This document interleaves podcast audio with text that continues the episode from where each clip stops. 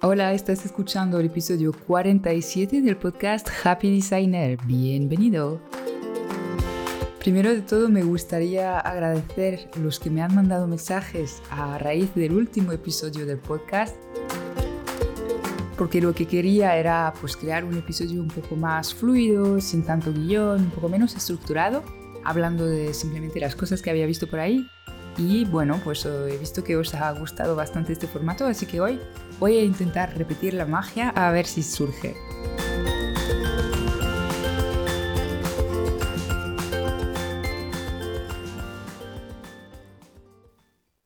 Y hoy quiero hablar de redes sociales. Sí, es un tema recurrente en este podcast, pero es que es el tema, por lo visto, que últimamente a todos nos da más dolores de cabeza.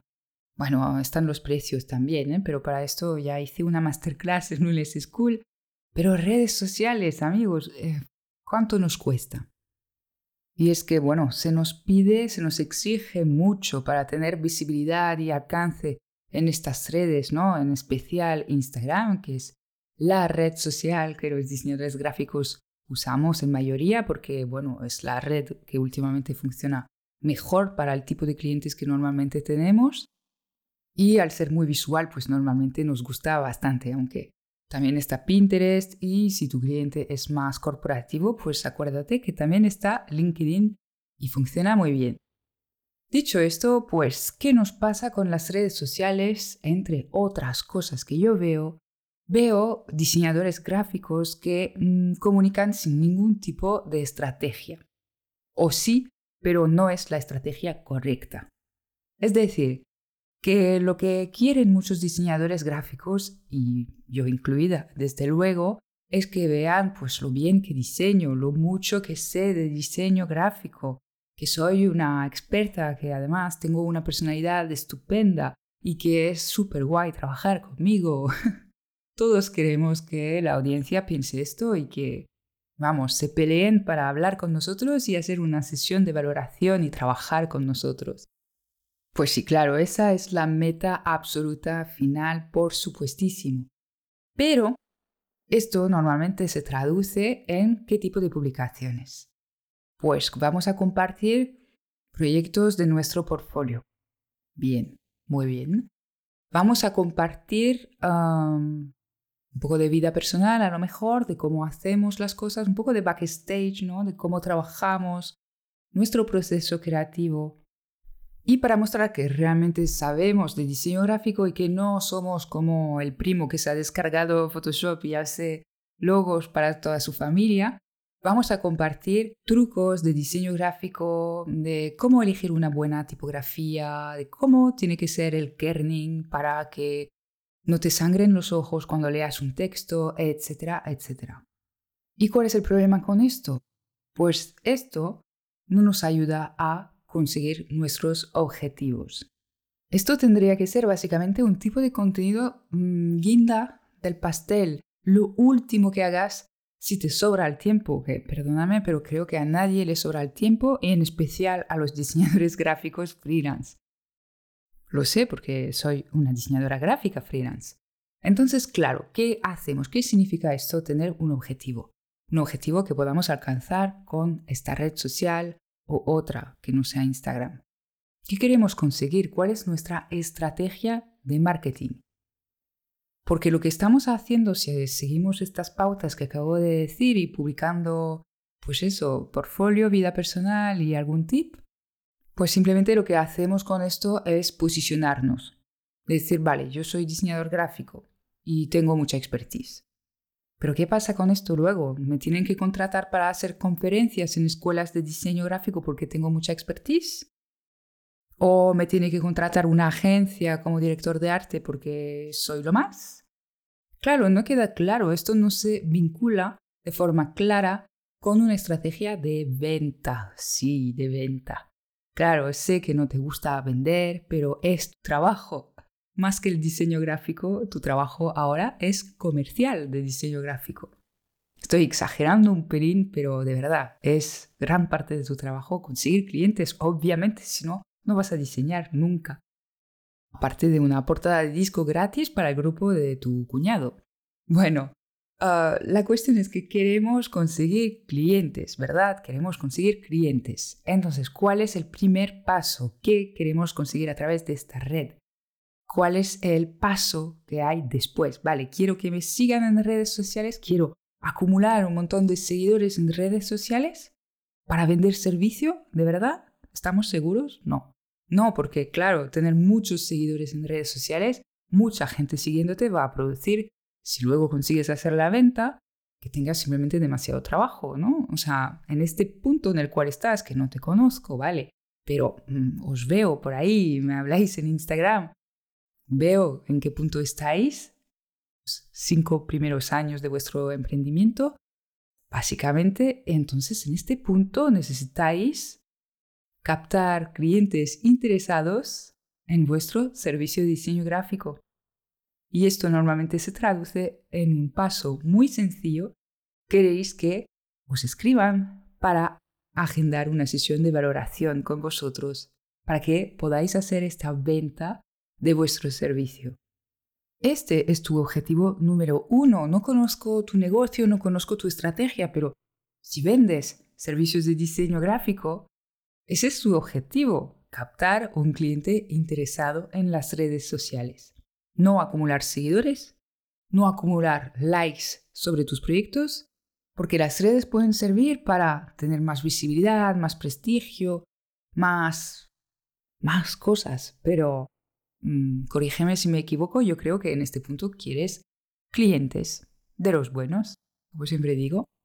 Por cierto, respecto a este tema, en la web de Lunes School está disponible una checklist de cómo conseguir clientes de los buenos precisamente, no de los tóxicos o que piden descuentos mm, todo el rato, no, de los buenos. Entonces esta te invito a entrar en mi web para encontrarla, descargarla y conseguir estos clientes de los buenos. Ahora volviendo a las redes sociales, queremos conseguir pues estas sesiones de valoración. Entonces aquí piensa al revés, ¿no? En lugar de pensar en todo lo que debes todo lo que puedes publicar, que si portfolio, que si tipografía mona, que si ah, tips de diseño, no, al revés, ¿qué voy a publicar para conseguir que eh, la gente se ponga en contacto conmigo y yo acabe de cerrar esta venta de mi servicio de diseño gráfico. Entonces puede que en este escenario entren las publicaciones de tu portfolio. Vale, claro, mostrar lo que has trabajado con otros clientes está muy bien para animar a los clientes a, bueno, pensar en ti para servicios de diseño gráfico. Pero claro, en este caso, igual el texto de la descripción no es mi último proyecto para tal marca, me ha encantado, ha sido un placer trabajar con esta persona. Mm, sí, pero además, bueno, eh, ¿te imaginas tú con este estilo? ¿Sabes que estás a un paso, si tomas la decisión ahora, de conseguir una marca así de profesional para tu propio negocio o lo que sea que diseñes tú. Mm, estoy inventando este, estos textos cutres sobre la marcha, pero ya me entiendes, ¿verdad? O ya entiendes por dónde voy. Se trata de empezar pensando en la estrategia y decidir qué publicaciones nos van a ayudar a conseguir esta estrategia, este objetivo que es pues que la gente se ponga en contacto conmigo y que les invite a una sesión de valoración. Entonces, lo primero puede ser, pues vamos a pensar juntos, ¿no? Ahora, bueno, yo sola porque me estás escuchando, básicamente. Pero vamos a pensar que a lo mejor, bueno, puedo publicar ah, que acabo de tener una sesión de valoración con un cliente que le ha ayudado a ver cómo podía encajar el servicio con su negocio y que le he explicado todos los detalles sobre el proceso de trabajo y que has salido muy contento y que cruzas dedos para ver si vais a trabajar juntos. Puede ser algo tan simple como esto. Eso son dos, tres stories. Muy fácil. Mucho más fácil que publicar un carrusel con 30 tips de diseño gráfico y kerning y no sé qué historias, ¿sabes? Puede ser mucho más efectivo. ¿Qué más podemos publicar? Pues mira, contenidos enfocados a que la gente se identifique contigo, contenidos enfocados a que la gente diga, sí, ese soy yo, ¿no? Uy, entonces, ¿cómo lo he de solucionar? ¿Qué he de hacer? Pues habla conmigo en una sesión de valoración y yo te lo diré, ¿vale? Por ejemplo, podrías publicar algo tipo, pues tú en este momento tienes mucho problema para que los clientes perciban el valor de tu servicio o producto sientes que la gente no entiende quién eres, lo que vendes, o atraes clientes que son nada, clientes ideales, que no se parecen en absoluto con el perfil que tú has en algún punto de tu plan de negocio escrito y redactado con mucho cariño, te llegan exactamente los clientes opuestos. Pues mira, con el diseño gráfico todo esto se puede solventar. ¿Quieres que te explique cómo? ¿Cómo funciona mi servicio? Pues contrata una sesión de valoración, ¿vale? Pues a tratar este tema muy inicial de conciencia, ¿no? de lo que puede solventar el diseño gráfico, o ya puedes explicar más en detalle cómo es tu servicio y por qué no se parece a ningún otro, porque tú eres un diseñador distinto a los demás, ¿vale? Este tipo de publicación también puede servir. También puedes publicar este típico calendario de, vale, pues acabo de cerrar la agenda para el mes de febrero, abro tres plazas para el mes de marzo. Vale, si haces esto, acuérdate de decir un poco más que eso, decir qué pueden conseguir, que es ideal tu servicio para mm, avanzar en el tema de las redes sociales con unas plantillas, lo que sea mm, lo que vendas, ¿vale? Empiezas a entender un poco, o sea, vamos a ver, eres tú muy creativo, por lo que puedes hacer un montón de brainstorming y encontrar de esas ideas tú mismo, del tipo de contenido que te va a ayudar a conseguir tu objetivo.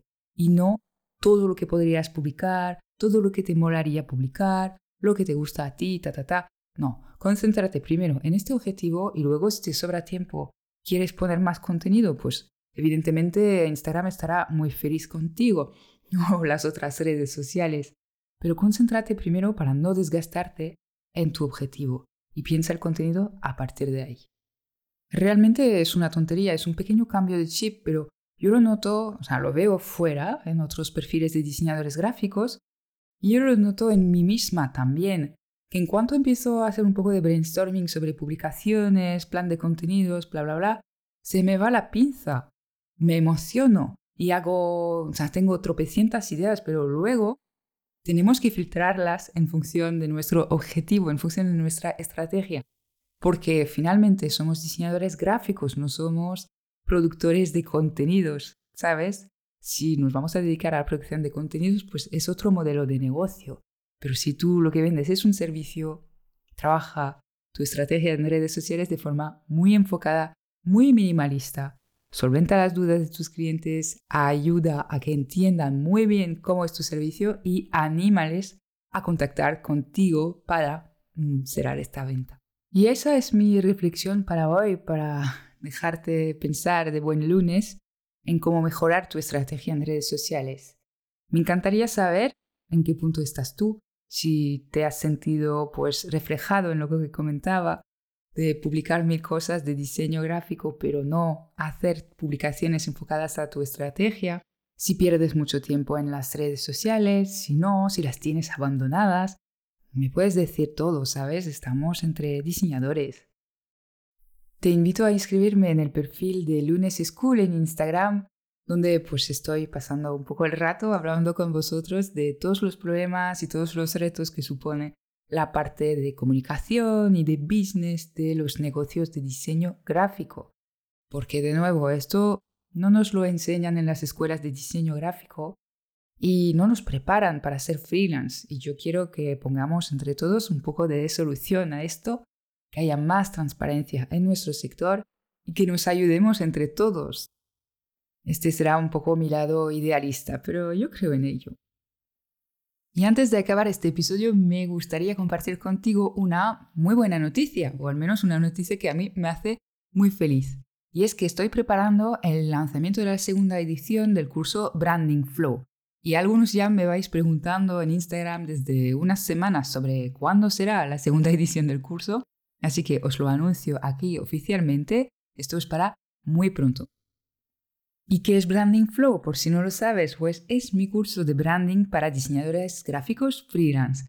Está enfocado a ayudarte a elevar tu servicio, a ofrecer una mayor transformación a tus clientes a través del servicio de diseño de identidad visual con estrategia y a comunicarlo bien, a explicarlo bien, a venderlo bien, para que el cliente final pues entienda perfectamente el alto valor que proporcionas a través de este servicio. Te doy todas las claves de mi metodología, la que uso en mi estudio Lunes Design, para que este proceso fluya realmente y no tenga miles de rondas de revisiones, ni bueno, ni acabes diseñando un Frankenstein de estos que va entre la propuesta uno de logo y la segunda con la tipografía de la tercera. Ya sabes a qué me refiero, ¿verdad? Pues ese es el objetivo de este curso. Y bueno, no te cuento mucho más por ahora. Simplemente si estás interesado lo puedes ver en mi web luneseschool.com y si esto es algo que te suena interesante, yo te recomiendo entrar en la página luneseschool.com, en la página del curso Branding Flow, porque aquí te puedes apuntar a la lista de espera. Y en la lista de espera van a pasar cosas muy pronto, muy guay, y además, bueno, te llevarás un súper descuento para el curso cuando salga. Así que viene preparándote porque este curso, esta nueva edición, mejorada evidentemente en base a los comentarios de los primeros alumnos, va a ser una pasada. Bueno, ahí lo dejo por hoy. Te deseo muy feliz lunes y hasta pronto para un nuevo episodio.